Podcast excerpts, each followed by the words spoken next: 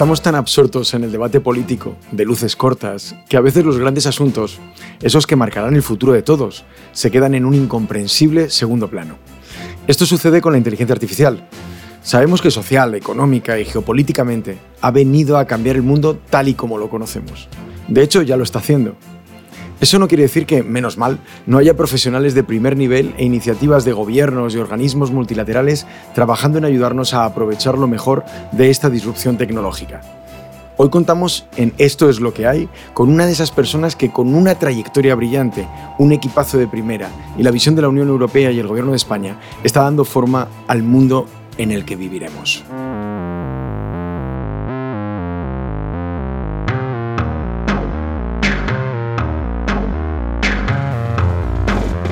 Hola, bienvenidos. Soy Adolfo Corujo y estoy aquí junto a mi asistente virtual de cabecera en un episodio muy, muy especial de nuestro podcast.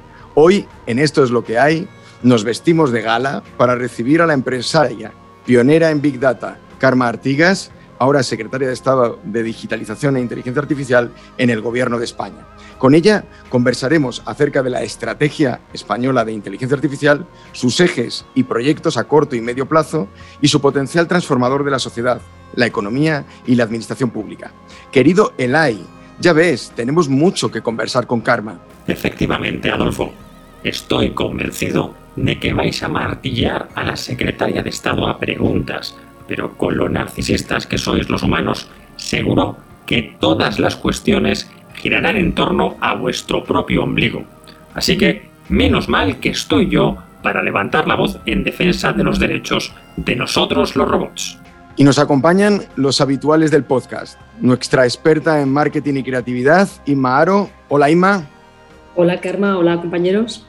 Nuestro querido científico especializado en inteligencia artificial y saxofonista, Julio Gonzalo. Hola a todos, ¿cómo estáis? Nuestro gurú en uno de los campos más relevantes en las tecnologías exponenciales, la voz, Roberto Carreras. ¿Cómo va, Roberto? Hola, equipazo, ¿qué tal estáis? Y el Van Morrison de la gestión de riesgos y de crisis, mi socio Iván Pino. ¿Qué tal, Iván? Hey, mucho rock and roll. Bueno, cuando te pones al frente de un podcast dedicado a la inteligencia artificial y su impacto en nuestras vidas, te haces una carta a los Reyes Magos y piensas a quién te gustaría invitar para conversar sobre estos temas. En la nuestra, desde el inicio, pusimos una persona tirando por lo alto y hoy, hoy la tenemos con nosotros. Bienvenida, Karma. Somos conscientes de lo complicado de vuestra agenda, así que muchas gracias por dedicarnos tu tiempo y por hacer realidad uno de nuestros objetivos. ¿Qué tal estás? Muy bien, muchas gracias. Yo mi lista, mi lista de sueños era que me invitaran al podcast de esto es lo que hay, por lo tanto yo ya he cumplido mi sueño. Muchas gracias por invitarme. bueno, Oye, Karma, tú has sido una de las emprendedoras pioneras en materia de Big Data e inteligencia artificial. Fundaste Synergic Partners en 2006 con una apuesta que se adelantó al mercado en materia de analítica y desde esa plataforma activasteis la propuesta de valor de esta industria en España y hacia el mundo. ¿Qué lleva a una empresaria a aceptar el reto de entrar en la administración al frente de una Secretaría de Estado como la de Digitalización e Inteligencia Artificial? Bueno, aparte que seguramente tuve un día tonto, ¿no? Nadia Calviño me, convenció. No, básicamente era el reto, yo lo decía el día de mi, de mi, investidura, que fue el 16 de febrero de hace un año, y digo 16 de febrero porque, como os podéis imaginar, luego el 12 de marzo estábamos todos confinados, ¿no? De verdad es que son esos momentos un poco eureka donde dices, calla, que llegar aquí es lo que decía eh, em, Steve Jobs de connecting the dots, ¿no? Es como que todas las cosas que he hecho en el pasado las puedo poner en valor en un cargo público porque llego a un sitio donde entiendo de la tecnología y tengo la gran oportunidad de ayudar a mi país en un momento muy decisivo, que es preparar todo lo que va a venir de transformaciones digitales, tecnológicas, económicas y sociales de la próxima década. A veces ocurre que no te da la oportunidad, a veces te da la oportunidad y tú pues no puedes asumir ese reto y pues hubo una conjunción de astros, me convenció muchísimo el proyecto y eso sin saber que luego vendría la pandemia y lo que sabemos que era importante se convertir en urgente pero diríamos que, no me arrepiento de, haber tomado esa decisión hace un año y espero que los que me eligieron tampoco se arrepientan de haberme elegido a mí. Oye, la inteligencia artificial ha sido una disciplina con sus altos y sus bajos desde la década de los 50 del siglo pasado. Pero ha sido hace, digamos, 5, 6, 7 años cuando ha supuesto por fin el salto revolucionario que siempre se esperó. Parece que esa disrupción no ha pasado inadvertida por, los, por parte de los gobiernos. Eh, países como China, como India o como Estados Unidos han presentado recientemente planes estratégicos dedicados a definir su papel en una competencia que, se promete feroz. Eh, parece que va a ser una competencia extraordinaria. España no se ha quedado atrás. Y el pasado día 2 de diciembre de 2020 presentasteis la Estrategia Nacional de Inteligencia Artificial. ¿Qué buscan los gobiernos eh, con este tipo de iniciativas tan globales y específicamente qué buscaba el gobierno de España cuando lo preparasteis y lo presentasteis? Una de las primeras decisiones que tomé al llegar a este cargo es ponerle nombre a esta Secretaría de Estado. ¿no? Y yo quise, de una manera muy, muy intencionada, que inteligencia artificial formara parte del nombre. ¿no? Se llama la Secretaría de Estado de Digitalización e Inteligencia Artificial. Consciente de que la inteligencia artificial es más que una tecnología, sino que es un elemento absolutamente transformador de la economía y de los retos que vamos a tener que abordar como sociedad de manera conjunta. Como tú bien has dicho, esto es una batalla global donde está habiendo pues, una serie de equilibrios geopolíticos derivados de del dominio de esas tecnologías, de su desarrollo, y que para nada es, es, futuro, sino que es presente. No podía ser que España no tuviera un posicionamiento ah, a nivel de país que le permitiera desarrollar esas capacidades y es un reto muy importante tecnológico, pero no solamente tecnológico, sino también, como veremos, pues normativo, ético, social y, también pues, de impacto en las capacidades ah, de competitividad futura. Como tú hablabas, hacía referencia del largo invierno del desarrollo de la inteligencia artificial que tuvo lugar en los años 80 y que evidentemente no se recupera hasta que a la vez o de manera habilitadora se desarrollan otras tecnologías, básicamente la de computación y almacenamiento de datos. Eso es lo que nos ha llevado aquí. La razón que yo, que yo entré la compañía en 2006 de, de, Big Data era porque ya existía una tecnología madura de, de capacidad de procesamiento. Pero si solo fuera una tecnología, no estaríamos aquí. Es más que una tecnología, es un movimiento, una, revolución eh, desde el punto de vista tecnológico que impacta a la sociedad. Y por eso es importante que, las, que desde los gobiernos de las se definan políticas públicas que orienten este desarrollo tecnológico. Al leer el documento de presentación, me llamó la atención un capítulo muy significativo que, por lo menos desde mi punto de vista, eh, considero diferencial respecto a los planes de otros países o a lo que han ido anunciando otros países. Me refiero a la iniciativa de los algoritmos verdes. ¿Qué alcance tiene y por qué decidisteis incluirlo? Porque me parece muy, muy, muy relevante. Sí, nuestra, Estrategia Nacional de Inteligencia Artificial, que llamamos la ENIA, y esto te hace un poco de recordación de la ENIA, el superordenador, tiene que ver con, abordar de manera distinta el desarrollo de inteligencia artificial en España, en el que no solamente se, están abordando aspectos de, académicos, como en, otras, en otros países, ¿no? donde hay un tema, por, por, supuesto, de desarrollo de la excelencia académica, sino también de desarrollo de la industria en todos los aspectos y también de apertura de nuevas oportunidades de negocio en nuevas áreas donde pensamos que España puede tener un papel relevante. Hay muchos, muchos ámbitos de actuación de la ENIA, pero ah, uno de los que a mí me interesa más es dos grandes pilares donde pensamos que España puede ser diferencial. Uno es el ámbito de las tecnologías del lenguaje, el Plan Nacional del Lenguaje Natural, donde una de las prioridades es convertir a España en un referente internacional del desarrollo de inteligencia artificial en España. Pero a la vez, siendo conscientes que las dos grandes transformaciones de la próxima década son la transformación digital y la transición ecológica, y aquí el Gobierno de España ha hecho una labor eh, en, poder defender esta visión de estas dos grandes palancas de transformación en los propios planes de recuperación, transformación y resiliencia, donde de todos los fondos europeos que estamos capturando como consecuencia de, los fondos de recuperación que se han articulado para combatir la pandemia, pues nosotros somos el país de toda Europa, de todos los Estados miembros que va a dedicar mayor porcentaje a la transformación digital, un 30%, cuando el promedio es un 20%, y también a la transición ecológica otro 36%. lo que estamos diciendo es que estas dos grandes palancas son las que queremos utilizar para transformar nuestro modelo productivo en nuestro modelo económico, hacer una economía mucho más justa, mucho más resiliencia, mucho más competitiva. Y eso me, vino a hacer pensar de la sinergia entre estas dos, grandes palancas. Y uno justamente de los puntos de confluencia está en lo que he venido a llamar yo eh, la Estrategia Nacional de Algoritmos Verdes, que tiene dos dimensiones. Ah, España eh, está, lo veis, lo podemos desarrollar después, ah, a la cabecera mundial del debate ético alrededor de la, tecnología, lo que llamamos el humanismo tecnológico, y hay muchas iniciativas que, yo estoy desarrollando en esta dirección.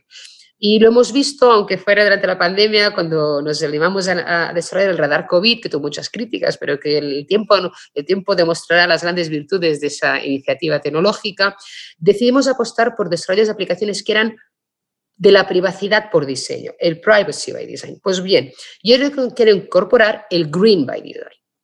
De hecho, cuando nos preocupamos del impacto eh, energético de la, inteligencia artificial, eh, eso lo intentamos resolver al final de la cadena de valor. ¿no? O sea, que estos algoritmos que necesitan grandes capacidades de almacenamiento de datos y grandes capacidades de procesamiento, al final ese data center pues esté alimentado por fuentes energéticas sostenibles o minimicemos la disipación de calor, etcétera, etcétera. Y digo, no, no, no hace falta llegar al final de la cadena de valor. ¿Por qué no incorporamos por diseño que ese algoritmo requiera menos capacidad, menos nodos de procesamiento. Si esto lo estamos incorporando, es cuando yo quiero desarrollar esta industria de algoritmos verdes. Quiero que España sea el primer país que desarrolla un blockchain eficiente energéticamente, porque ahora no lo es. Y a la vez utilicemos la tecnología, la digitalización, los algoritmos para eficientar procesos de consumo energético. Por tanto, esta doble dimensión, lo que es el Green by Design y lo que es desarrollo de algoritmos para la eficiencia y el consumo energético. Este debate justamente, sin quererlo, es el debate de mayor actualidad del ámbito de inteligencia artificial en el mundo. Porque si os recordáis, cuando la famosa Timid Gebru, lamentablemente famosa porque Google la echa de su comité ético de inteligencia artificial, el paper que estaba a punto de publicar y que luego ha salido a la luz, era un paper donde se denunciaba el exceso de consumo energético en los algoritmos de procesamiento del lenguaje. Pues fijaros que España se sitúa de liderazgo intentando abordar justamente estas dos problemáticas. Bueno, nosotros desde el punto de vista de comunicación siempre hablamos de la enorme oportunidad que hay cuando montas dos territorios, las oportunidades de negocio ¿eh? y de desarrollo, cuando no te enfocas en uno, sino combinas dos territorios porque te hacen enormemente diferencial. Entonces, al leer la ENIA, era una cosa que llamaba especialmente, como, como he comentado, la atención. Y ahora, Karma, que se están liberando el tema de fondos, por ejemplo, de los planes de recuperación. Eh, ya tenéis en, proceso de implementación eh, la ENIA. ¿Cuáles están siendo las prioridades en el cortísimo plazo? O sea, ¿en qué os estáis enfocando, digamos, en estos meses? Por, por, tenerlo en la cabeza. Yo creo que soy la primera secretaria de Estado de todo el gobierno que ya está gastando los planes de recuperación. De hecho, es que estos primeros seis meses, los últimos tres, no, no paramos de hacer baterías de anuncios y todos los planes que ahora estoy comentando ya van contra estos planes de recuperación, transformación y resiliencia. Ah, hemos puesto en marcha uh, pues, eh, la primera compra pública innovadora que se ha hecho en nuestro país por 224 millones de euros en el ámbito de la ciberseguridad.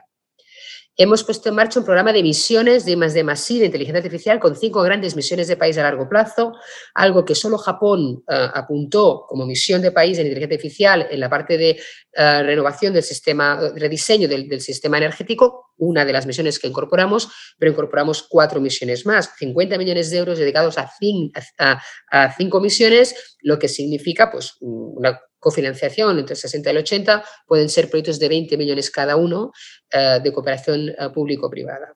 Ah, ayer anunciaba el fondo Nextec, el fondo Nextec es el primer fondo que existe en España con vocación de financiar las scale-ups con 4.000 millones de inversión público-privada, 2.000 de fondos públicos desde el ICO, dos veces más que Francia, casi tres veces más que Italia, el segundo fondo en dimensión solo detrás de Alemania con el objetivo de financiar proyectos de Deep Tech y Deep Science en España, que el gran gap en España está no en la creación de empresas startups, sino justamente en la capacidad que estas empresas tienen para escalar cuando ya requieren rondas de inversión de series ven adelante y que el dinero no se encuentra en España y te malvendes a un fondo americano, un fondo japonés o un fondo eh, israelí. ¿no? Entonces, esto es lo que yo quería evitar, porque conozco el mundo del capital riesgo y el mundo del emprendimiento, y ese gap está evitando que existan eh, unicornios españoles que se queden en Europa, que creen trabajo en Europa y desarrollo de, empleo de calidad en Europa, ¿no? y sobre todo en España. Pero también lanzamos la ley de startups, que como sabéis los fondos de recuperación no solamente van de inversiones, sino también van de reformas. Y la primera gran reforma que nos hemos comprometido era la ley de startups, que ya está en audiencia pública para que el sector eleve un poco el nivel de ambición y, tal. Y también uh, enuncié una línea especial para emprendedoras, para mujeres emprendedoras en el ámbito digital, de NISA de 51 millones de fondos, ah, ah, que sabéis que de NISA son préstamos participativos sin garantías. Y, además, antes de terminar el, mes de julio, pues voy a lanzar otra convocatoria de ayudas para la integración de la inteligencia artificial en la cadena de valor de, la, de las empresas y la industria existentes. Es decir, no invertir en I+.D., sino en adquisición de, tecnologías maduras para que determinados ah, sectores de cualquier tipo incorporen la inteligencia artificial, la robotización ah, en su cadena de valor. O sea que yo mm, no se puede hacer más en, menos tiempo después de la pandemia, después de hacer la Agenda Digital 2025, después de poner los planes en marcha y encima uh, los planes de recuperación, diseñarlos, defenderlos en Bruselas, como hemos hecho desde el Ministerio y con la vicepresidenta primera y, que nos ha, sido el primer país que ha tenido la aprobación. Por tanto, que nadie tenga ninguna duda que los fondos están en marcha, los fondos se van a ejecutar. Otra cosa que, he hecho es la Carta de Derechos Digitales, tremendamente importante, y otra otro misión de mi, de mi ENIA, que presentó el propio presidente del Gobierno, la Cátedra de Inteligencia Artificial y Democracia. Voy a aprovechar para preguntar a Karma porque ha hablado de la Carta de Derechos Digitales y yo ya he advertido al comienzo de, de, este podcast que estaba aquí para romper una lanza por nosotros los robots.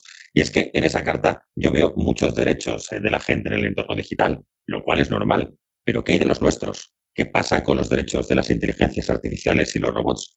¿Quién nos va a defender a nosotros de que no nos utilicen para el mal y nos exploten, como hacen en este programa, por ejemplo? Ya te he dicho, en este programa varias veces que tienes que ir gestionando esa mala uva que manejas.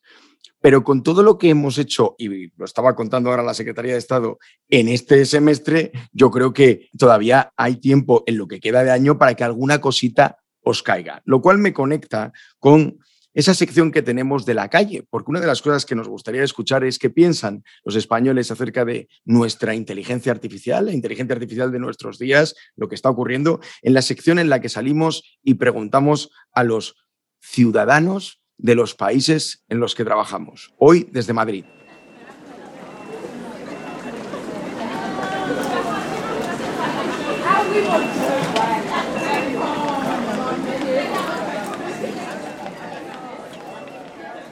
Hola, Ela y Adolfo. Vamos a ver qué nos cuentan los madrileños de a pie sobre inteligencia artificial.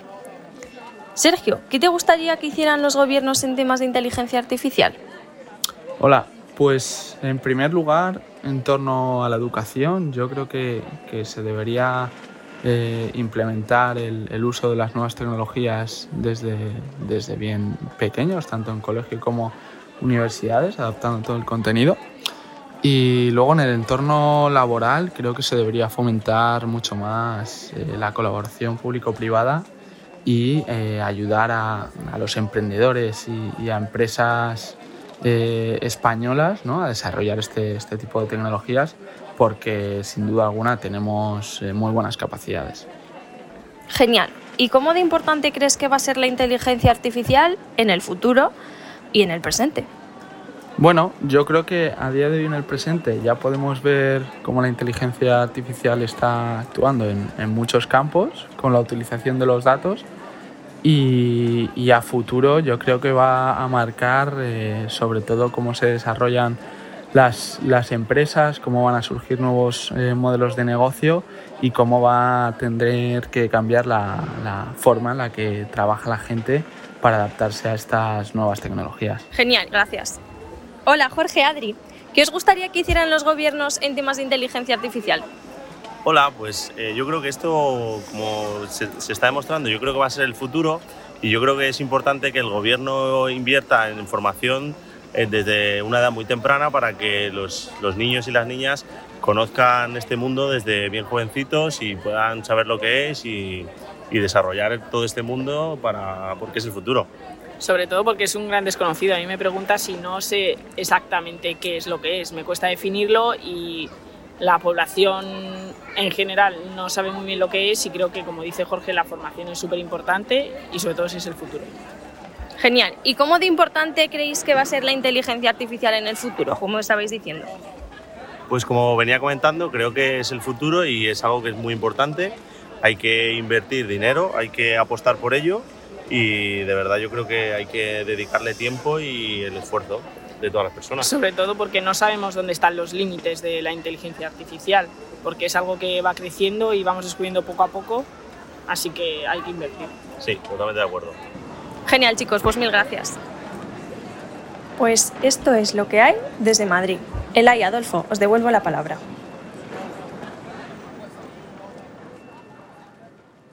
Retomamos la entrevista y antes de que mis colegas me retiren el saludo, voy a abrir el turno de preguntas que sé que están deseando intervenir. Iván, dale tú, Van Morrison. Hombre, qué bien, muchas gracias, ¿eh? Hola, Karma, es un gusto, la verdad. A ver, en este programa hablamos mucho de riesgos y me toca a mí especialmente, quizás por mi, por mi área de especialidad, ¿no? Pero hay que hablar de oportunidades, ¿no? Hay muchas oportunidades, tenemos que identificarlas y explotarlas. En nuestro mundo, el mundo de la comunicación, de los contenidos, de la información, hay mucho que transformar digitalmente y la inteligencia artificial debería ser ese ámbito de transformación, ¿no? Eh, diría de la industria cultural en general, ¿no? Eh, ¿Esto cómo, lo, cómo lo ves? ¿Lo ves de la misma manera? ¿Está entre las prioridades del gobierno? ¿Cómo lo estáis enfocando? Está a las espaldas del gobierno ser un país puntero en el desarrollo de herramientas de inteligencia artificial en lengua española y con todo lo que significa desarrollo de contenidos, ¿no? contenidos en español vinculados a este nuevo mundo multimedia, pero también en esa capacidad de, en el que la inteligencia artificial aporta nuevos elementos de, comunicación hombre-máquina, ¿no? desde los asistentes de voz, a todas las distintas capas del lenguaje. y España ya es un país puntero en este ámbito y, es nuestra materia, eh, nuestra, nuestra, nuestra prioridad eh, seguir posicionando el español como, como una lengua de referencia con, creciente influencia en el desarrollo global de esas tecnologías y posicionar una industria avanzada. Solo decirte que hay 585 millones de personas que hablan español, el segundo idioma eh, más utilizado en, Internet, y sin embargo no tenemos el mayor corpus eh, lingüístico en lengua española porque está en Estados Unidos. ¿no? Esto es lo que no, no puede ser. Al final estamos consumiendo productos que se desarrollan en Estados Unidos con, con, nuestros traductores, y estamos también a la vez eh, en progresión del lenguaje. El plan de impulso a las tecnologías del lenguaje ya lo contemplan, pero estamos buscando articular un proyecto de, mayor calado donde abordemos no solamente el aspecto lingüístico eh, en el desarrollo de contenidos en español, tenemos el plan audiovisual de mi compañero secretario de Estado de Telecomunicaciones y Audiovisual, Roberto Sánchez, que también incorpora todo el desarrollo de, de digitalización en este ámbito. Y yo creo que ahí son esos elementos donde España, de la mano de, la potencialidad que tiene el liderazgo en, Latinoamérica, debe dar un paso, porque si no se va a desarrollar en Estados Unidos, en los hispanohablantes de, de Estados Unidos o de México, ¿no? que, son mayores en, en, volumen. Por tanto, yo creo que sí que somos conscientes, estamos poniendo recursos eh, y datos eh, para poder compartir y desarrollar una industria potente en este ámbito, sin duda alguna. Bueno, yo oigo, yo oigo corpus lingüístico y pienso en Julio. Julio, tu turno y pregunta. Gracias, Adolfo. Yo quería preguntarte, Karma, sobre la, ejecución del gasto, porque a veces ocurre en la administración, a veces o a menudo, que un plan, aunque esté muy bien diseñado y bien financiado, se puede quedar a medias por la lentitud de los procedimientos públicos de ejecución del gasto, que en la universidad sufrimos a menudo. La inteligencia artificial ahora mismo es uno de los campos del saber que progresa a más velocidad, tanto que para estar al tanto del estado del arte, a nosotros ya no nos basta con leer los artículos científicos más recientes, ni siquiera con acudir a los congresos de referencia, sino que hay que estar al día en Twitter. Es la única manera de no quedarse obsoleto de una semana para otra. Julio hablando de Twitter, por Dios. O sea, qué, grande esto, que lo menciona. Y claro, esto contrasta con, la lentitud general que percibimos desde la universidad del, gasto público. Por ejemplo, solo por poner un ejemplito, eh, en la universidad no es nada inusual que la compra de un equipo informático, cuando ya tienes el, presupuesto para comprarlo, se pueda demorar en procedimientos hasta un año. Y esto es como que choca completamente esas dos velocidades, ¿no? La velocidad vertiginosa de la inteligencia artificial y la lentitud de la ejecución del gasto público. Quería preguntarte cómo ves este problema en, relación con la ENIA y si has encontrado herramientas para agilizar el gasto público en el contexto de la ENIA. Y te anticipo que lo que has contado antes me ha motivado muchísimo y me hace estar mucho más optimista respecto a esta pregunta, por eso que has comentado que, que es la primera Secretaría de Estado que está ya ejecutando las, las fuentes de financiación europeas fíjate si somos conscientes de este reto, ¿no? Porque, porque tú lo has dicho muy bien. Ver, la administración pública está diseñada para no gastar. Y todos los procedimientos están diseñados para evitar el gasto público y además veniendo de ciertas reformas administrativas que tuvieron lugar pues, en 2013 pues, para, para después de una crisis ah, pues, evitar ese gasto. ¿no? A la vez eso también da unas garantías, da unas garantías de transparencia, da unas garantías de control eh, y de ejecución que a los gestores de lo público nos va muy bien porque, porque tenemos una gran responsabilidad a la hora de usar esos, esos fondos. ¿no? Y todo el mundo está diciendo, por favor, que esos fondos queremos saber cómo se lo están gastando, con quién em, y, y si alguno de los fondos que van a estar más escrutinizados del mundo mundial van a ser estos, que además de los mecanismos que ya tiene la propia Administración General del Estado, ah, mm, que son ya muy, muy estrictos con, con auditorías ex ante, ex post, hasta de aquí 10 años te puede hacer la auditoría del gasto de hoy, con 25 informes de abogados del Estado cada vez que quieres algo. Además, se ha creado un organismo adicional de control de, de los fondos MRR que depende de Hacienda. Por tanto, desde el punto de vista de la transparencia, de los procedimientos, del control, de la ejecución, que no hay ninguna duda que esto va a estar hiper mega controlado. Entonces, eso como casa en que seamos capaces de ejecutar todo lo que tenemos que ejecutar en el tiempo que nos hemos propuesto ejecutarlo. Porque el tiempo que nos hemos propuesto ejecutarlo lo hemos decidido el propio gobierno de España. Nos hemos puesto a nosotros mismos la espada de Damocles de ejecutar estos fondos en tres años, cuando lo podíamos ejecutar en seis. ¿Por qué? Porque somos conscientes de la oportunidad que hay para dinamizar el mercado y pensamos que en los momentos de crisis, y esto es una crisis después de la pandemia, tenemos que inyectar lo más rápido posible la inversión pública para que luego recuperemos a los sectores económicos privados que se sumen con su efecto multiplicador. Porque a cada euro público luego se termina convirtiendo en tres o cuatro euros adicionales de inversión privada. Si concentramos esos, esa inversión en esos tres años, luego el cuatro y el cinco y el seis va a venir el sector privado en esas, siquiera si lo que esperamos suma sus apuestas a las apuestas estratégicas que hemos marcado desde nuestras políticas públicas para generar esos sectores. Eso evidentemente nos, nos gestiona un gran reto a los, a los que estamos ejecutando eso, ¿no? ¿Cómo lo resolvemos? Bueno, yo desde la concepción de la, inteligencia, de la Estrategia Nacional de Inteligencia Artificial, la ENIA, yo ya la concebí con un modelo agile un modelo iterativo y la ENIA es la 1.0. Y al final de este año ah, haré una revisión junto a mi Consejo Asesor de Inteligencia Artificial para ver ah, cuál es la 1.2 y, y, de aquí pues un año será la 2.0. Justamente en esa visión de que ninguna estrategia de inteligencia artificial puede sobrevivir más de un año. ¿Vale? Y si alguien pretende hacer una estrategia que le funcione cuatro años, pues que, me lo diga cómo, porque es, es imposible anticiparte. Por tanto, esto ya lo hemos dicho. Por eso a mí me interesa que lo que tengo ya ahora, que sé que me vale para dos años, desplegarlo rápido para luego iterar uh, de aquí a un año lo que aún nos falta por desplegar. Pero luego la Administración también está haciendo grandes esfuerzos. Hemos, uh, ya se elaboró un Real Decreto Ley de, de, de simplificación administrativa que está permitiendo reducir algunos de estos plazos, sobre todo los plazos que dependen de nosotros a nivel interno. ¿no? Si yo le envío un informe a Hacienda que tenía pues tres semanas para contestar, pues ahora le obligamos a contestar en una semana. De manera que muchos plazos de concursos públicos que duraban nueve meses los hemos reducido a seis meses o a cinco, evidentemente no a dos, porque si lo dijéramos a dos nos tendríamos que, que fases del control que tampoco queremos, ¿no? que queremos que la agilidad vaya en contra de la transparencia, de la concurrencia o del, o del control presupuestario. Por lo tanto, estamos haciendo este encaje de bolillos para que podamos hacer los mismos procesos de una manera mm, con menos tiempo, pero en ningún caso vamos a poder, queremos comprometer la transparencia o el control al gasto. Entonces, ¿Qué estamos haciendo? Pues estamos intentando pues, pensar las cosas en grande, en lugar de cinco convocatorias pequeñas, una grande que vaya por fases, de manera que esa orden de base y esa convocatoria se lance una vez. Es decir, que estamos innovando dentro de las herramientas que tenemos. Y luego hemos creado una figura nueva que son los PERTES.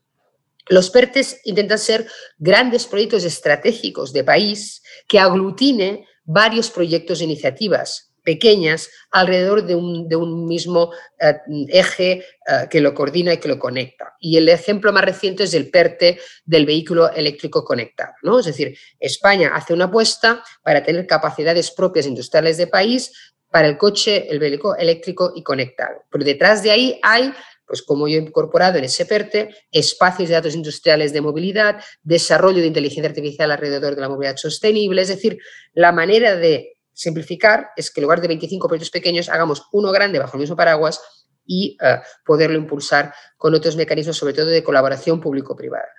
Evidentemente, se tienen que hacer cosas distintas para llegar a un sitio distinto. Yo creo que esta gran oportunidad que estamos uh, impulsando desde el actual Ejecutivo, uh, pues tiene mucho que ver de innovación pública. Yo creo que lo bueno es que la pandemia y el COVID nos ha obligado al sector público a trabajar rápido por primera vez y ágil por primera vez, porque teníamos un poco eh, eh, un ámbito de actuación, que era pues, pues, la situación de estado de alarma, que nos permitía hacer procesos de, de concurrencia pública más ágiles.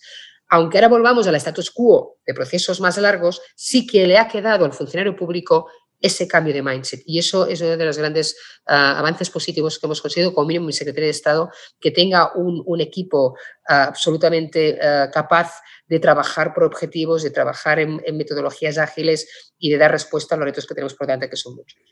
Muchas gracias, Carmen. La verdad es que tu respuesta es muy esperanzadora. Gracias. Eh, Karma, como tú decías, no hablamos de, tecnología, esto va más allá, estamos hablando de un movimiento, estamos hablando de una revolución y nos has hablado en ocasiones de la importancia de integrar el pensamiento computacional en cualquier ámbito. Incluso hablabas de incluir, o te hemos oído hablar de incluir las cuatro Cs, ¿no? el pensamiento crítico, la capacidad de colaboración, la capacidad de comunicación y la creatividad.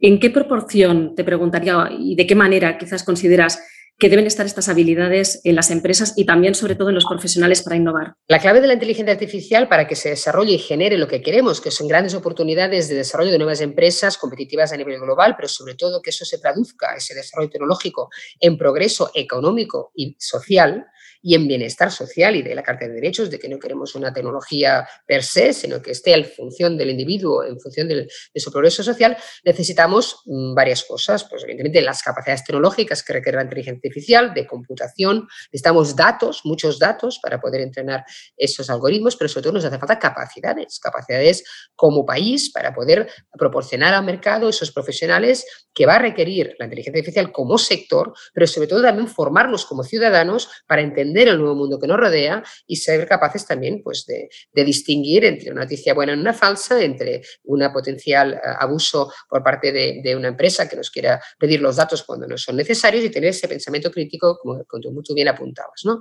Por lo tanto, aquí el gran punto de partida que tenemos en España es que es, un punto de partida muy deficiente. El, 43% de, de los ciudadanos y ciudadanas españolas carece de habilidades digitales básicas y eso lo tenemos que revertir de manera urgente. De ahí está el Plan Nacional de Competencias Digitales que aborda la necesidad imperiosa de desarrollar esas competencias digitales. Algunas hard y algunas soft. Y las soft, las más importantes son las que has dicho tú, ¿no? las grandes uh, cuatro Cs que el Quote Economic Forum son las competencias que van a demandar los empleos de futuro, ¿no? que es uh, el pensamiento crítico, uh, la capacidad de comunicación, la capacidad de trabajar en equipo y también la creatividad. ¿no?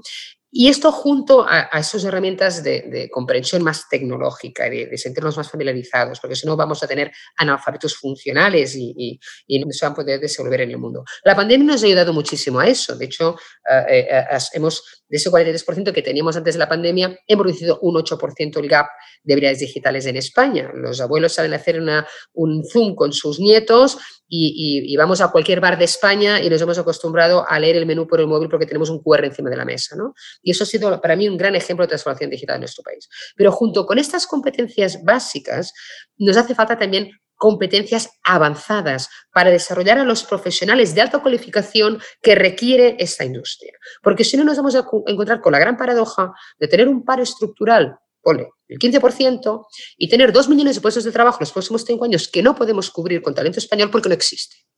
Por tanto, a la vez tenemos que abordar las competencias básicas, pero sobre todo las competencias especializadas, dotar de mayor capacidad de doctorados, de postdoctorados y de, y de formación también, de upskilling y reskilling de la fuerza laboral existente. La realidad es que el futuro que nos espera, el, el nuevo puesto de trabajo del futuro, es un puesto de trabajo que no, que no, que no conocemos aún, que va a requerir unas habilidades distintas, sobre todo habilidades híbridas.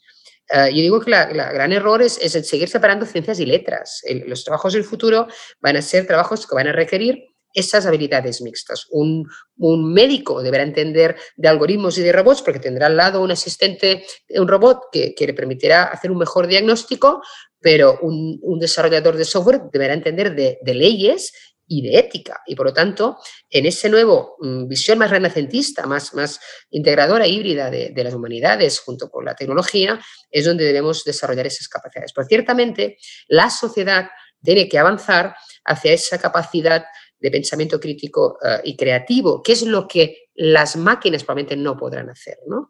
Yo digo que la robotización lo que va a traer es una desrobotización del ser humano, porque nos va a liberar justamente de esas tareas repetitivas y automatizadas y automáticas que puede hacer el robot y va a dejar muchísimo más espacio a la creatividad y a la creación. Y también lo hemos visto durante la pandemia, cómo la, la, virtualización y el teletrabajo va muy bien para hacer seguimiento de tareas predefinidas, pero a la hora de crear hace falta ese contacto humano y esa capacidad de inteligencia emocional que eh, la pantalla y las máquinas por ahora aún no han desarrollado. Hablando de eso, Karma, eh, la inteligencia artificial ha inspirado miles de páginas y millones de fotogramas en la literatura y el cine. David González Natal nos lo recuerda evocándolas en su sección.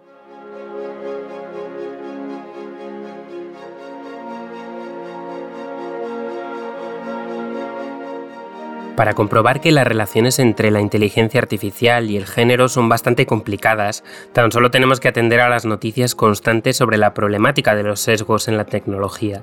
Pero ¿cómo reflejan el audiovisual y la literatura estas relaciones de tensión? En 1984, Donna Haraway aportó con el manifiesto Cyborg una novedosa visión cyborg del género como algo maleable y en transformación. En ese debate sobre las identidades de género, el feminismo y la robótica, se sitúa también Frankenstein, una historia de amor, la divertida novela satírica publicada en 2019 por Janet Winterson a partir de una relectura de la obra de Mary Shelley. Sin embargo, esta visión líquida del género no es la más habitual con lo que nos hemos encontrado en la ciencia ficción. Durante mucho tiempo los modelos opresivos heteropatriarcales se trasladaron también a tramas con androides femeninos negativizados o pasivos, como es el caso de Metrópolis o de Blade Runner. En los últimos años, no obstante, han surgido nuevas visiones en las que las inteligencias artificiales se rebelaban contra esta opresión masculina en películas como Her o Ex Machina o en series como Westworld. Más desconocidas, pero igualmente interesantes, son las visiones sobre el tema de dos películas de culto. Por un lado, Cherry 2000, que en 1987 nos presentaba un mundo en el que las relaciones sentimentales se habían burocratizado al máximo y en el que una caza recompensas interpretada por Melanie Griffith ayudaba a un millonario a encontrar sustituta para su pareja sexual cibernética averiada. Por último, aún más curiosa es Technolast, estrenada en 2002, en la que Tilda Swinton se convertía en una biogenetista que creaba tres androides a su imagen y semejanza. Unos androides que para equilibrar sus organismos tenían que recolectar semen masculino, contagiando al hacerlo con un virus que infectaba tanto a los organismos de sus parejas como a sus ordenadores.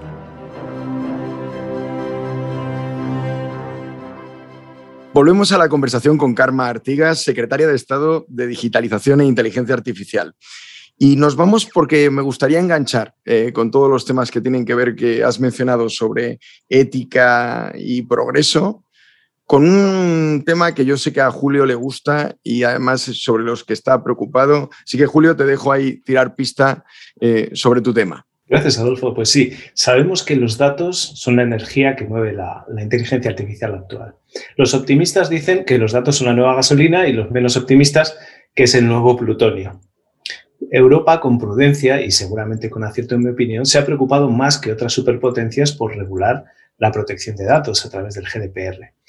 El problema de que Europa esté más avanzada en regular la protección de datos que el resto de superpotencias, paradójicamente, es que nos puede afectar a la hora de competir con Estados Unidos y sobre todo China, que han regulado mucho menos el acceso a los datos. Karma, ¿tú cómo ves este problema? Y también en el contexto de la EñA. Es cierto que Europa perdió en su momento, ponle hace 10 años, el tren de los datos personales, porque Europa no estaba mirando al desarrollo de un sector tecnológico, que no éramos potentes, sino que después de la crisis, sobre todo del, 2008, ¿no? 2010, de 2010 a 2018, es, mm, Europa estaba muy preocupado para proteger a su industria. Como estaba preocupado para, proteger a su industria, no se estaba fijando en esos eh, cambios tecnológicos, porque no tenían esta patente de software, que luego han supuesto este gran reto ¿no? del desarrollo de plataformas, unicornios y de grandes gigantes tecnológicos que no hay ningún europeo.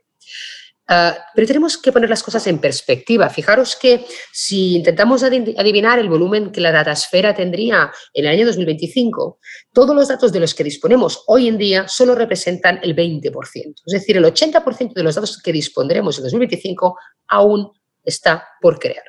Y de este 80% de datos que se van a crear en los próximos años, más del 70% provienen de los sectores industriales, provienen de las interacciones de entre las cosas entre sí y de las cosas en Internet, no de las personas entre sí y de las personas en Internet, que son los datos uh, personales. para nada Europa puede tener por qué perder el tren de los datos, ¿no? Si nos centramos en la capacidad de generar espacios de datos industriales compartidos a nivel europeo, que es parte de la estrategia europea industrial que ya se ha reconvertido en una estrategia de datos. Uh, yo la semana pasada anunciaba la creación de, del Hub Nacional de Gaia X en España, que no deja de ser esta iniciativa para que de desde Europa definamos los estándares para compartir datos entre la industria. Por tanto, ya estamos poniendo remedio de que los datos que van a venir, que van a ser potentísimos en el desarrollo de, la industria de la inteligencia artificial del futuro, son datos prevenidos de la industria y ya estamos poniéndonos en marcha para tener esas capacidades de datos.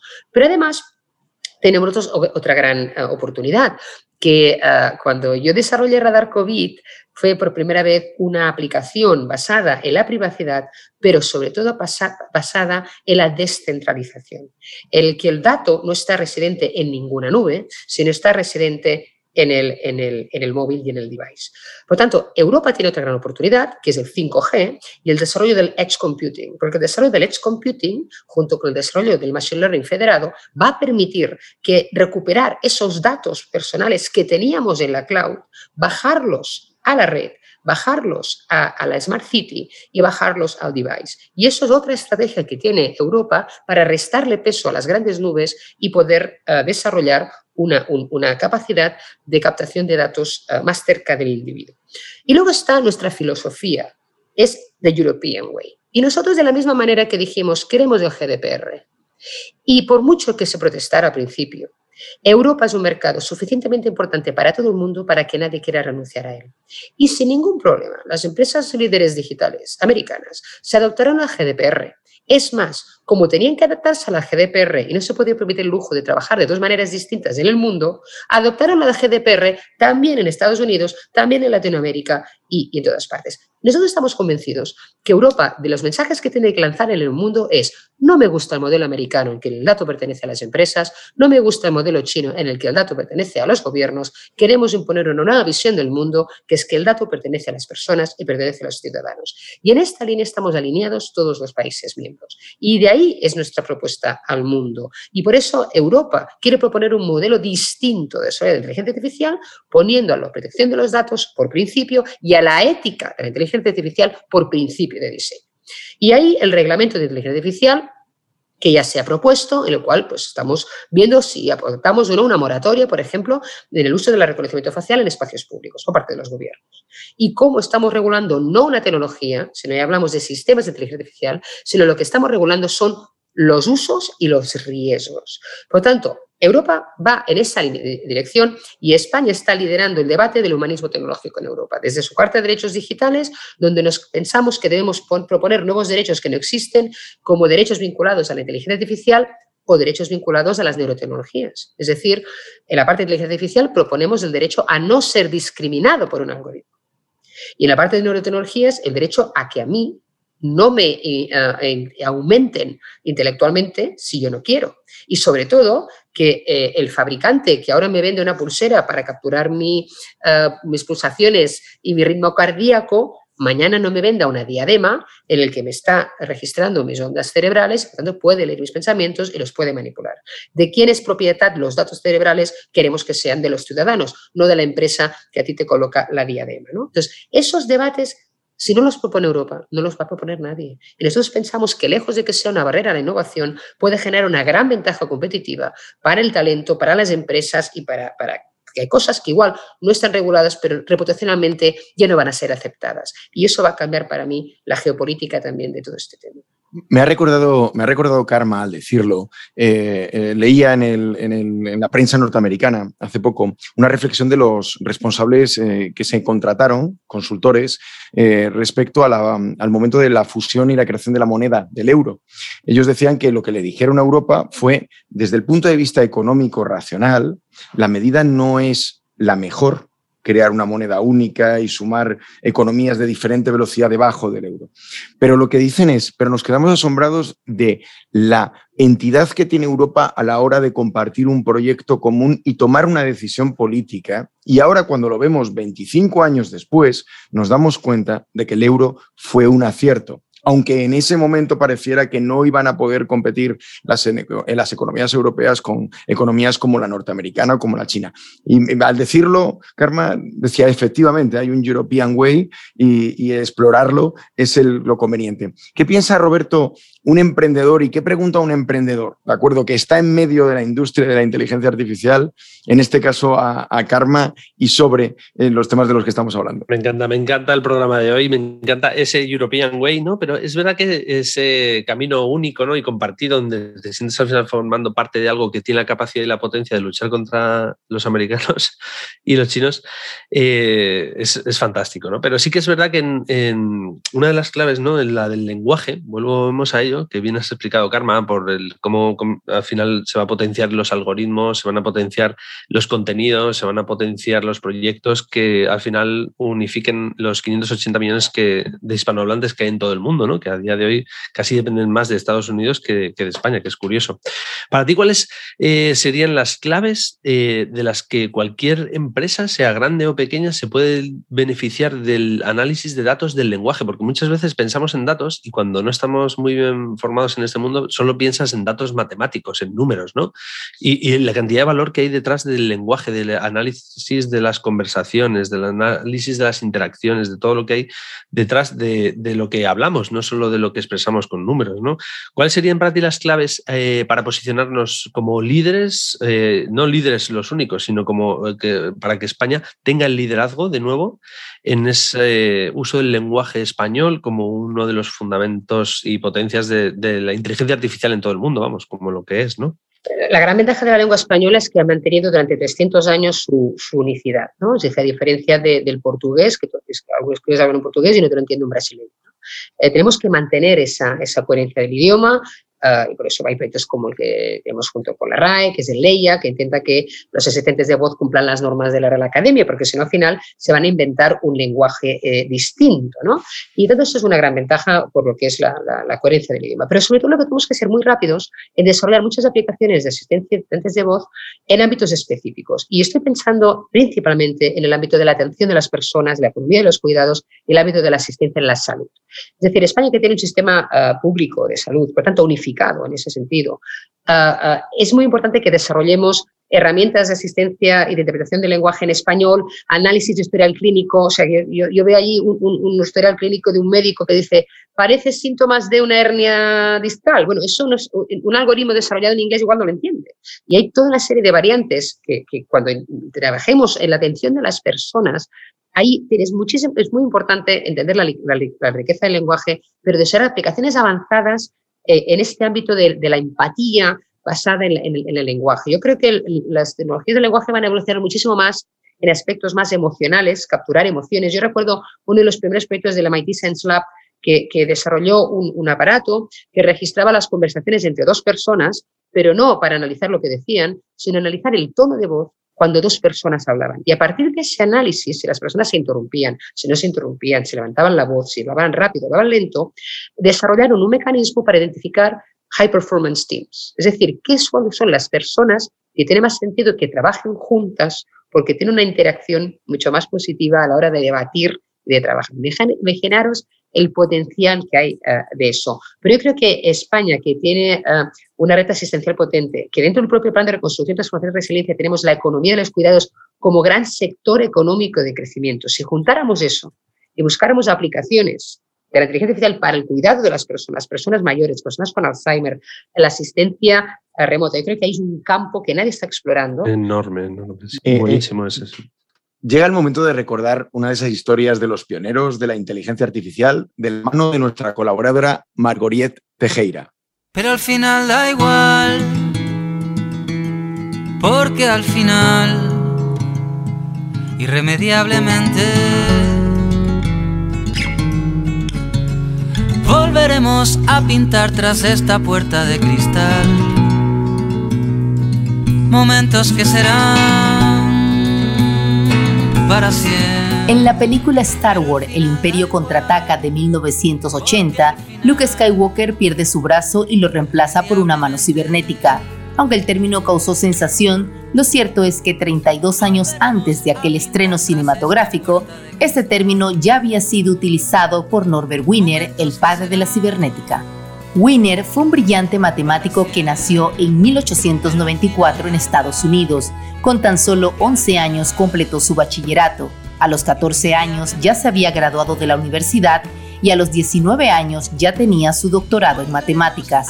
Fue durante su trabajo como diseñador del sistema de control automático de armas de defensa antiaérea en la Segunda Guerra Mundial que Wiener empieza a estudiar el desarrollo de las máquinas de cálculo los automatismos y la teoría de la retroalimentación. Pero es en 1947, en su ensayo Cibernética o Control y Comunicación en el Animal y la Máquina, donde acuñó por primera vez en la historia este término. Wiener la definió como la ciencia multidisciplinar para el análisis de los procesos comunes que se dan en los seres vivos y las máquinas, como son el control de la información y las comunicaciones. A través de la cibernética se dio un gran impulso a la teoría de la información en los años 60 y fue el germen de la ciencia informática y la inteligencia artificial. Por este gran aporte, Wiener fue elegido miembro de la Academia Nacional de la Ciencia de Estados Unidos, recibió múltiples reconocimientos y se creó el Wiener Prize. Hoy, la cibernética está presente en fábricas autónomas, en aplicaciones móviles, programas informáticos y hasta en los populares videojuegos de simulación. Para siempre.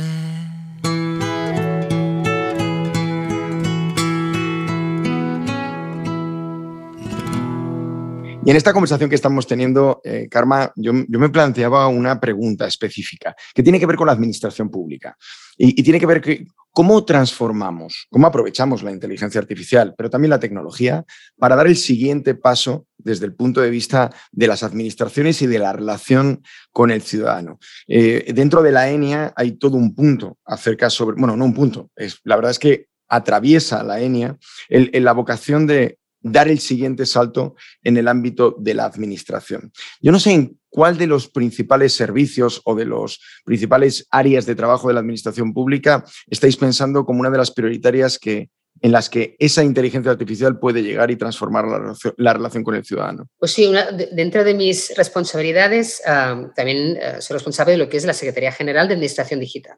Y si bien en la Estrategia Nacional de Inteligencia Artificial se vislumbra lo que es la aportación que la inteligencia artificial puede hacer en la mejora de los servicios públicos, existe en sí mismo un plan de transformación, que es la componente, una de las componentes principales de, la, de también el plan de recuperación, transformación y resiliencia, la componente, el componente 11 creo que es, que es justamente el plan de modernización y digitalización de las administraciones públicas.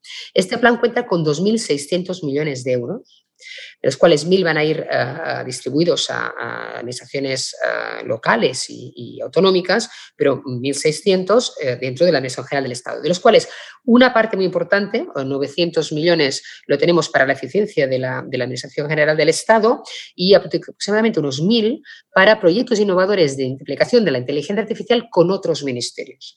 Los tres más prioritarios, donde hay una aplicación directa de la inteligencia artificial, es salud, empleo y justicia. Casi nada. La inteligencia artificial para eficientar la oferta y demanda de empleo. Utilizar la inteligencia artificial para la mejora de la justicia y utilizar la inteligencia artificial para tener servicios ah, más avanzados de salud, para predir, ah, para el uso de las, de las predicciones de, las próximas epidemias y todo el uso de los datos, ah, tanto asistenciales como de salud pública, son tres grandes ámbitos donde vamos a dedicar prácticamente mil millones. Y luego hay muchísimos proyectos en otros ministerios de menos calado, pero también cualitativamente muy importantes. Pues que la propia Administración General del Estado, que, me toca a mí por la Secretaría de, de Administración Digital, vamos a lanzar ya este mes una serie de concursos públicos de RPAs para eficientar procesos de burocracia, porque al final lo que ocurre es que la burocracia, como va asociada a leyes y a procedimientos que no podemos cambiar, lo que podemos hacer es que esa burocracia que es tan compleja parezca transparente de cara al usuario, ¿no? porque el gran reto de la administración eh, eh, digital de nuestro país, que aunque lo parezca mentira, somos el segundo país de Europa que tiene mayor nivel de digitalización de sus servicios públicos, porque el 80% de las personas de España interaccionan digitalmente con la administración pública, ah, está muy valorada. ¿Cuál es la percepción que está cambiando? Que digo yo, es un gran sistema, la administración digital española, que ha envejecido mal. ¿Por qué ha envejecido mal? Porque es muy, porque es, es muy buena. Fijaros que durante la pandemia yo viví como era responsable de la administración digital, en primer lugar, pues eso, que el 12 de marzo tuvimos que teletrabajar todos, ¿no? Pero también tuvieron que teletrabajar los funcionarios, más de cientos de miles de funcionarios públicos de este país, les enviamos a su casa a teletrabajar cuando no habían teletrabajado nunca y ni tan solo tenían un portátil de la administración pública. ¿Vale? De la noche a la mañana tuvieron que utilizar sus portátiles y poco a poco compramos más portátiles para que ya fueran portátiles de, su puesto de trabajo, no personal. ¿no? Y multiplicamos por 500% los trámites online durante la pandemia. Yo me acuerdo una noche que fue a dormir con 5.000 trámites online y al día siguiente me levanté con 90.000 trámites online. Y no sé si alguien se imagina lo que significa escalar de 5.000 a 90.000 de la noche a la mañana con funcionarios teletrabajando. Y esto no se pone en valor. Yo digo que España tenemos que sacar pecho de dos cosas durante la pandemia. La primera es que no, no cayó Netflix, o sea, el, primer, el único país del mundo donde no cayó Netflix, y el segundo es que tampoco cayó la administración pública. Y déjame que lo saque, ponga en valor, ¿no? porque no se pone en valor. Y la otra cosa que ha hecho es que se ha multiplicado por 10 los certificados electrónicos. ¿vale? Y luego pues, tuvimos que habilitar cosas tan raras durante la pandemia, de la noche a la mañana, como que yo me acuerdo el día, por favor, os, os digo sinceramente, no sé si os podéis imaginar, poner en, mi, en mis zapatos, que tuve que habilitar los certificados de defunción online. Porque resulta que a la gente que se le moría un familiar no le dejábamos asistir presencialmente al tanatorio ni a su entierro, y luego le obligabas a ir presencialmente a buscar el certificado de función. O como cuando tuvimos que habilitar que la videoconferencia, la, la telepresencia, fuera válida para renovar un certificado digital.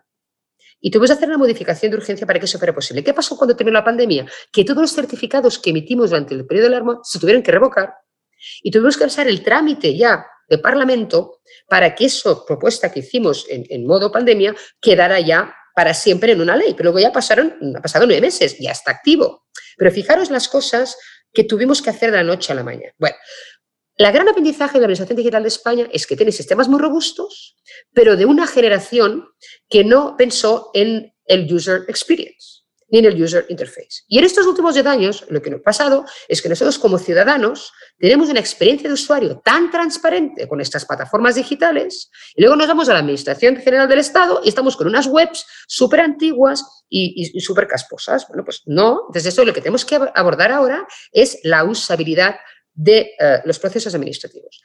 Y eso pasa por desarrollar aplicaciones móviles. Ahí tengo toda una línea que es la App Factory. Mi objetivo es que el 50% de todos los servicios públicos estén disponibles por el móvil. Vamos a crear una App Factory y luego vamos a crear una especie de Apple Store con aplicaciones de, la administración pública. Quiero abrir eso a, innovadores que podamos dar datos públicos al ecosistema de emprendimiento en nuestro país y nos permitan innovar en, nuevos servicios públicos, en aplicaciones móviles. Luego tengo un apartado de innovación que es el GovTech Lab. Pero claro, todo eso que parece muy cool cuando llegas a la administración, pues es mucho más sensible porque tienes datos personales, datos eh, eh, bueno, no se puede hacer de cualquier manera. Por eso, eh, el fichaje del Chief Data Officer, que es el quien tiene de establecer la manera en que qué datos se pueden compartir de qué manera con privacidad. Pero somos muy conscientes del reto que tenemos por delante. El reto es eliminar burocracia y la inteligencia artificial nos va a ayudar a eficientar con RPAs automatización de procesos, parte de esos procesos burocráticos tan complejos. Tenemos que mejorar, eh, por supuesto, la prestación de servicios y utilizar la inteligencia artificial, como os he dicho, en salud, en justicia, en empleo y en muchas áreas más. Pero también tenemos que mejorar muchísimo, y este el plan de, trabajo de los próximos tres años, en esta usabilidad, en esta experiencia de usuario y también en estas herramientas de asistencia de voz que también debemos ser capaces de poder interaccionar con, la Administración General del Estado a través de, asistentes personales. Bueno, querido Elay, eh, hoy vas a tenerlo muy complicado, vas a tener que echar toda esa capacidad supuesta de inteligencia artificial que tienes tras de ti para que antes de despedir el episodio de hoy, nos digas con qué tres cosas nos deberíamos ir después de esta conversación con Karma Artigas para pensar antes de nuestra próxima entrega. En primer lugar, me gustaría dejar claro que da gusto que, para variar, alguien en este programa sepa de lo que está hablando. Y me ha gustado especialmente una de las primeras cosas que apuntaba la secretaria de Estado. Si la inteligencia artificial solo fuera una tecnología, no estaríamos hablando de ella en este podcast, ya que es más un movimiento que un adelanto tecnológico. Merece también la pena destacar una de las razones por las que, según nuestra invitada, Europa debe liderar este movimiento. Para ella, debemos imponer una visión del mundo en la que los datos pertenecen a las personas, no a las empresas como en Estados Unidos o al Estado como en China. Y esto, precisamente, es lo que nos debe hacer liderar el humanismo digital que defendemos muchos. Y un dato que quizás no sabía mucha gente. En el confinamiento, con todo el mundo en sus casas conectados a la vez, España fue el único país donde no cayeron las webs de las administraciones del Estado. Y lo que es casi tan importante como esto, tampoco se cayó Netflix.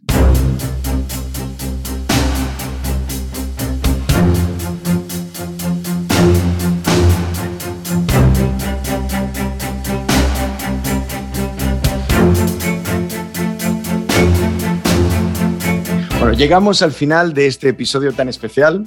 Ha sido un auténtico lujo y un placer enorme recibir la visita de una emprendedora de la talla de Karma Artigas, que desde su actual posición al frente de la Secretaría de Estado de Digitalización e Inteligencia Artificial ha liderado primero el diseño y está ahora gestionando el despliegue de la Estrategia Nacional de Inteligencia Artificial. Muchas gracias, Karma, pero yo te quiero pedir hay una sugerencia. Mm, ¿Qué podrías lanzar o qué pregunta te gustaría hacer para los que hacemos esto es lo que hay, ya que tenemos la posibilidad de tenerte con nosotros? Aunque nos dejemos esa pregunta para el gran día que toquemos el debate de los sesgos, que es el episodio que todo el mundo está esperando. Ya estaba tardando el comentario. Yo lo sabía. Bueno, el tema de los sesgos es algo que también abordamos ¿no? en, la, en la ENIA, dentro de lo que son nuestros mecanismos de auditabilidad de los algoritmos, el Observatorio de Impacto Social y también el futuro eh, sello de calidad. ¿no? Pero yo os quería dejar una pregunta, que es, ¿qué pensáis que le falta a la ENIA qué cosas se pueden hacer aún en el ámbito público-privado de este país para conseguir que España sea puntero en inteligencia artificial. ¡Opa! ¡Opa! Porque yo la incorporo en la versión 1.2 de la ENIA, que os he dicho que es algo iterativo. Por lo tanto, os pido que me, propongáis eh, algo que no nos hemos olvidado o algo que, que podríamos hacer aún como país para mejorar la ENIA. Pues en el siguiente episodio de Esto es lo que hay, le dedicaremos una sección específica a ver si hay algún lumbrera que es capaz de ponerle un más, un plus a ese modelo iterativo que, habéis diseñado y que lo estáis ejecutando. Muchísimas gracias, Karma. Ha sido un placer tenerte con nosotros. A vosotros, un placer también. Gracias.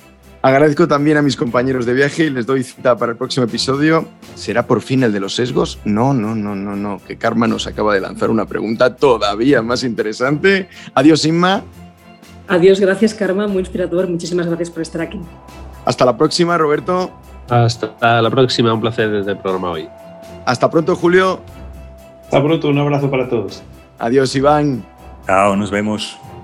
Si te ha gustado Esto es lo que hay, no dejes de suscribirte al podcast en la plataforma que utilices habitualmente. Será un subidón para todos los que lo hacemos posible y que no somos solo los que hoy hemos hablado. Detrás se encuentran los equipos de Deep Digital Business de eh, la consultora global de comunicación, asuntos públicos y marketing, y el equipo técnico de la propagadora con Chema Valenzuela a la cabeza de la producción y con Alberto Marrodán a los mandos de la ambientación musical. Ya sabéis, esto es lo que hay. Te esperamos en nuestra próxima conversación sobre la inteligencia artificial y su impacto en nuestro mundo. Chao.